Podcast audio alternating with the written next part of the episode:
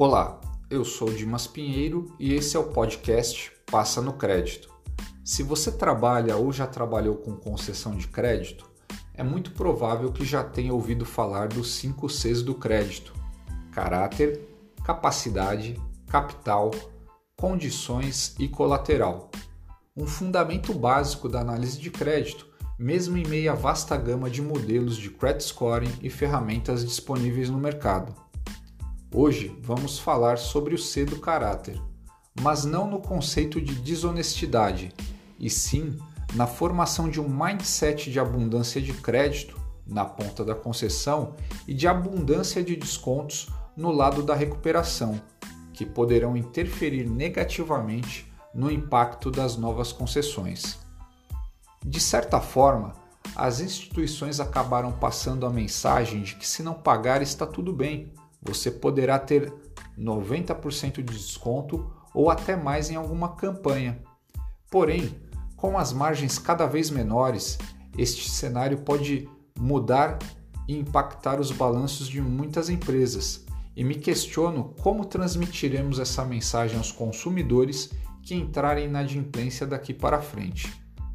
Vou compartilhar alguns dados para refletirmos juntos.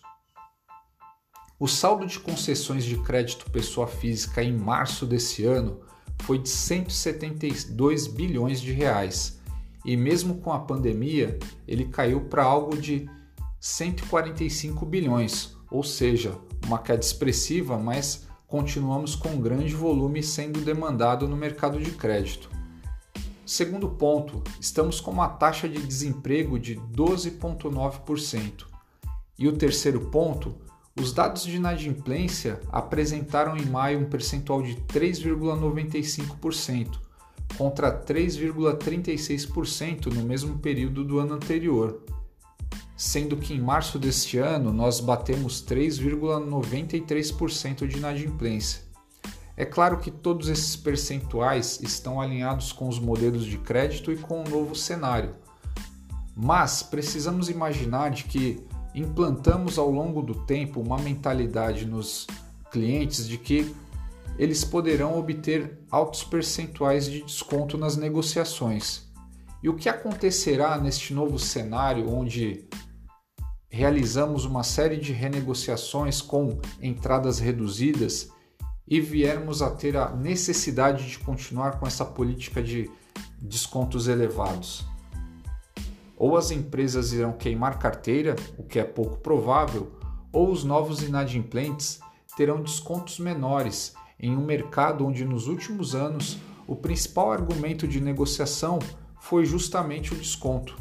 Teremos um ambiente desafiador na equação para as áreas de recuperação de crédito.